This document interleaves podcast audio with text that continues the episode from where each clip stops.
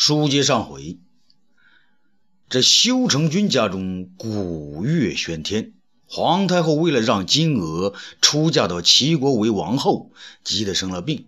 俗女和金不换呢，当然不能再说别的，急忙按皇上的旨意呢，速速操办喜事，给太后呢冲冲喜，压压惊。东方朔的家中啊，全无炊烟。他们与俗女家呢，只隔了一道墙，那边的事情当然知道的一清二楚啊。问题不在于人家嫁女，而是他们的儿子东方不柳，竟然呢要陪着金娥护驾到齐国。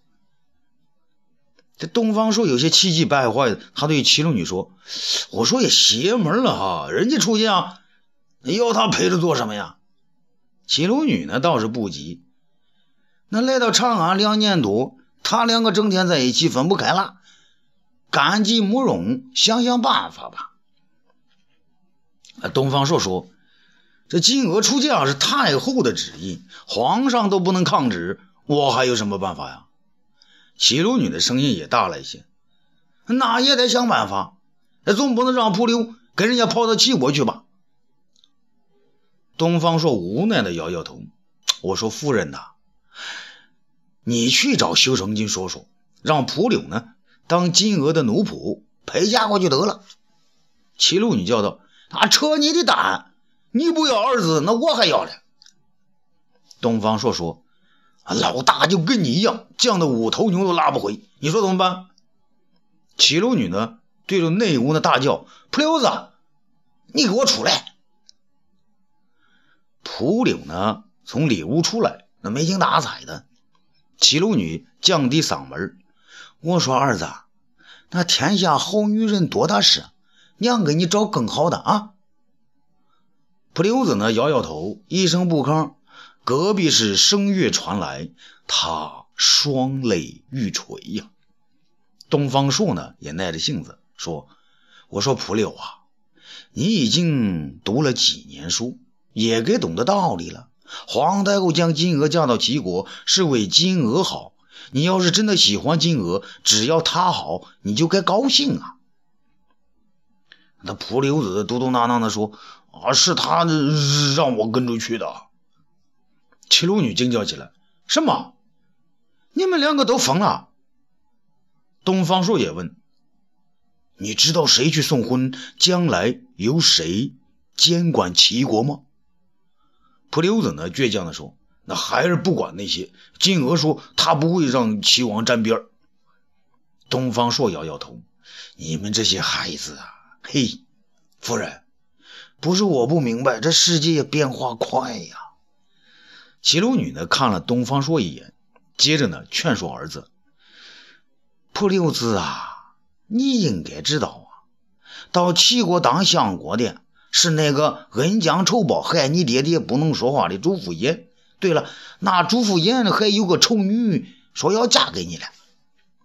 蒲留子倔强地说：“哦，他自己留着吧。”东方朔无奈地笑着：“哈哈，这下热闹了啊！一个不想嫁也得嫁，一个不想娶还得娶，一个想娶的娶不着，一个想嫁的嫁不出。”哈哈哈哈。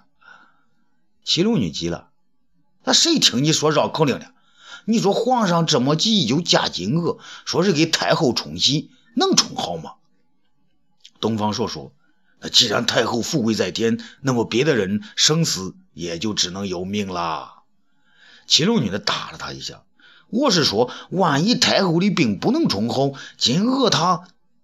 东方朔忙伸手堵了他的嘴：“嘘，别胡说了，好不好？不管怎样。”那金娥今天就算嫁了出去，明天就得启程到齐国了。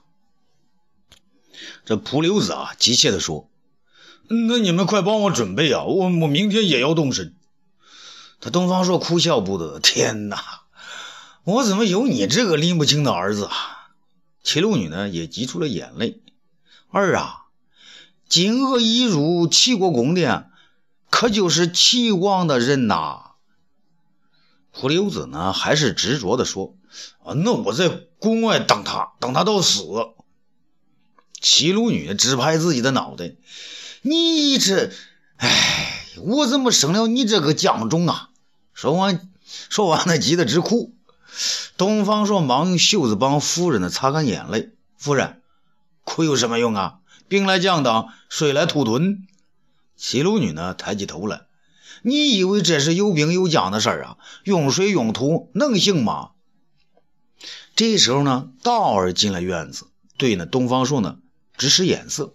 东方朔，呃，道儿没事你就说吧。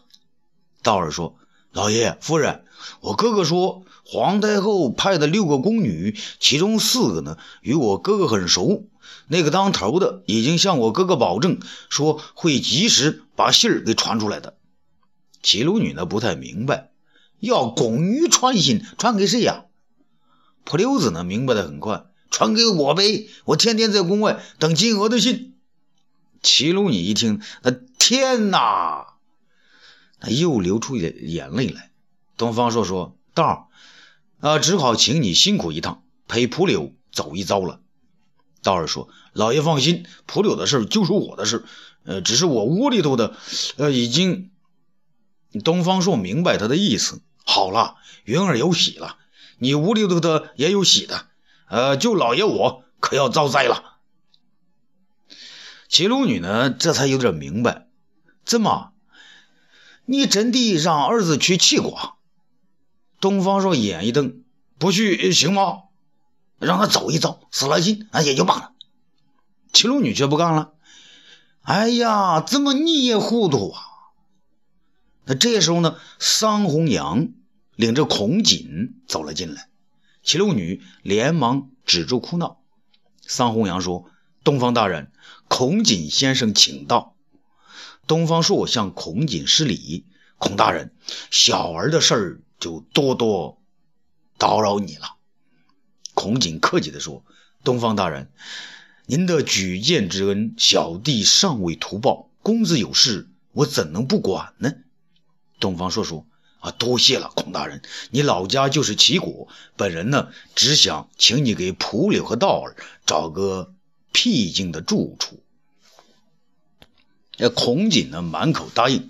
好说好说，东方大人，我在齐国呢，都城临淄城边上呢，有柳园三秦，房屋十间，紧挨着齐王的宫殿。园中的仆人呢，还有两三个。我来京城后呢，那儿一直空闲着，就请蒲柳他们住那儿就行了。东方朔致谢道：“啊，那就叨扰了，孔大人。呃，蒲柳。”爹先跟你说好，你去了齐国，一切听道儿的。一旦有了定准的消息，就快做决断。普溜子呢，高兴的直点头。爹，孩儿不傻。走，上回阳，啊，帮我整整东西。道儿呢，顺手捉过两只鸽子。老爷，你看啊，我有俩这玩意儿呢，保准能给您捎回信来。东方朔苦笑着说。啊，这个我信。你哥哥养狗是一绝，你养的鸽子还能飞不回来？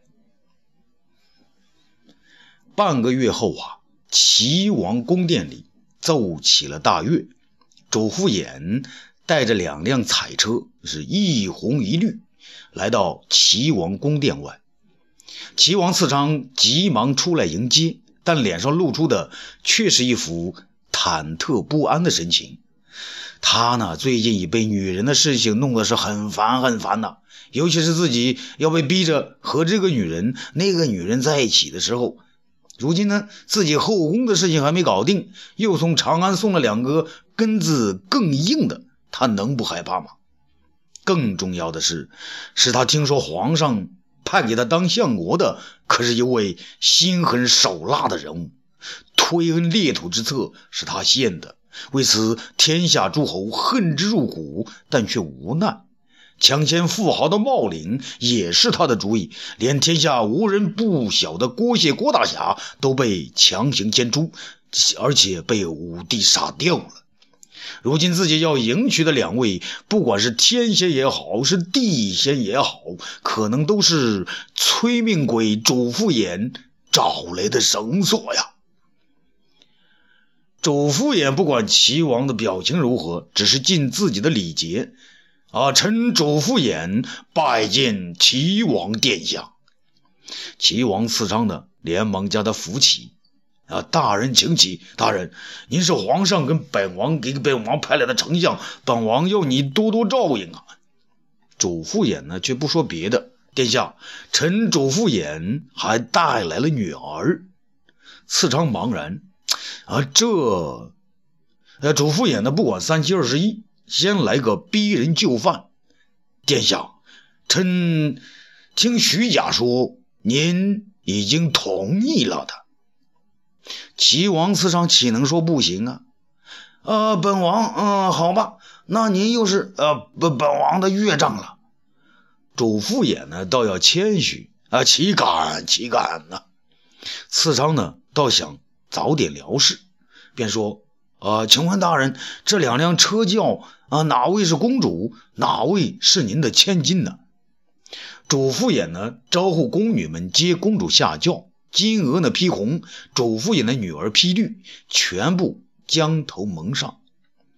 主父偃笑着说：“呃，殿下，公主是红花，我的女儿是绿叶，红花配绿叶，你就在花丛里尽兴的采摘吧。”齐王次昌呢苦笑一声，心想：“我就是马蜂，恐怕屁股上的钩子也被磨平了。”不过呢，他还是走向前来，笑着说：“大人。”你说我是先摘花呢，还是先摘叶？周父偃说：“那当然是先看红花了。这世间，那谁不是先捡好的挑呢？”齐王次昌呢，却苦笑道：“呃，大人，本王可是有点与众不同。本王生来就喜欢把好吃的放在后头。”周父偃呢，有点迟疑，这。那这可由不了他了。那齐王次长率先走到绿衣人面前，慢慢将主父偃女儿的头盖掀开。那女子越是浓妆艳抹，越让人觉得是天罡地煞。她自己当然还要扮靓啊，居然呢还对齐王咧嘴一笑。这这一下差点把齐王吓得昏倒。只听齐王此上大叫一声：“哎呀妈呀！”这转过身来是拔腿就跑。主父偃一看，那这哪行啊？于是急忙在后边追了起来。啊，殿下，啊，你慢点啊，还有一个呢。齐王此上好容易找到了躲避女人的借口，啊，于是是越跑越快，是边跑边说：“相公。”你就让本王多活几天吧。呵 呵欲知后事如何，咱们下次接着说。